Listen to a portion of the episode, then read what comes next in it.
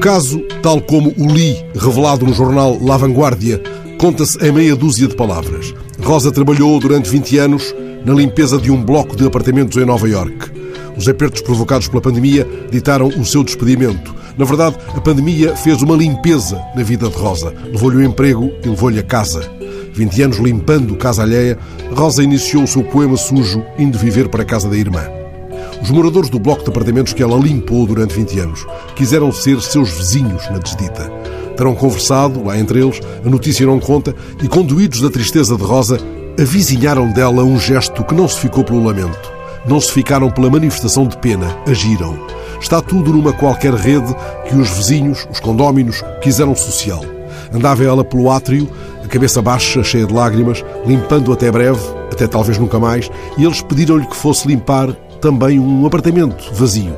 Nas imagens, eles seguem-na, mostrando para os iPhones Rosa cumprindo essa talvez última tarefa, o balde na mão, a máscara verde com que se defende do inimigo que lhe tirou já o pão, não lhe tira agora a vida. E quando ela deu a tarefa por cumprida, lhe disseram que aquela casa, tão ampla, com uma cozinha equipada e um terraço magnífico, eram dela. Tinham-se cotizado para lhe pagar a renda nos próximos dois anos. Vivemos em apartamentos que deixam escapar conversas de vizinhos que raramente são connosco.